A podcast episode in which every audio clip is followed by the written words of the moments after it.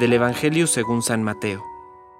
Cuando Jesús se fue, lo siguieron dos ciegos, gritando, Ten piedad de nosotros, hijo de David.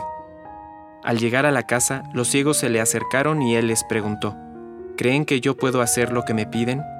Ellos le respondieron, Sí, Señor. Jesús les tocó los ojos diciendo, Que suceda como ustedes han creído. Y se les abrieron los ojos. Entonces Jesús los conminó, Cuidado, que nadie lo sepa. Pero ellos apenas salieron, difundieron su fama por toda aquella región. Palabra de Dios. Compártelo, viralicemos juntos el Evangelio. Permite que el Espíritu Santo encienda tu corazón.